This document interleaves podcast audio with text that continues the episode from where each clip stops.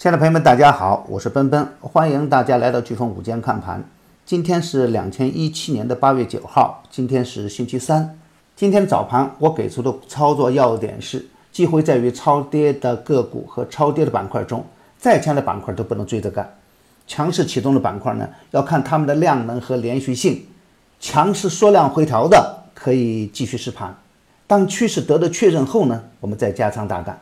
而市场的风险呢，来自三个方面：一是热点板块出现筹码集体的松动，会造成恐慌的踩踏事件。那么从技术角度来看呢，主板的 MACD 在高位形态不太好看。那么这里主要是指高位有死叉现象出现。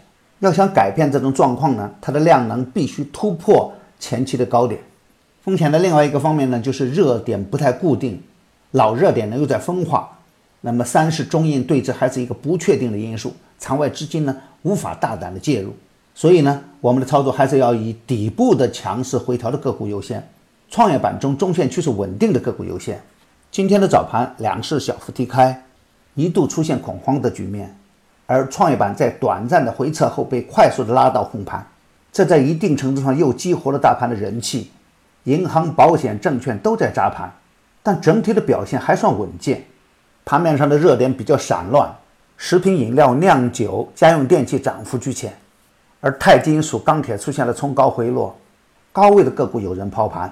盘面上积极的因素是，创业板半日的成交额达到四百一十八亿，底部拐点处的个股走势稳健，低市盈率的创业板股票可圈可点。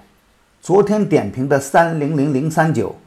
三零零二零八，三零零幺四六走势稳健。从总体趋势来看，主板的高位票略显疲态，短期追高有风险。总体的表现是一个不温不火的局面。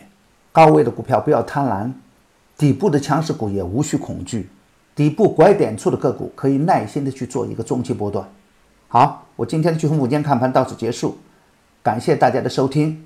明天我们在飓风午间看盘不见不散。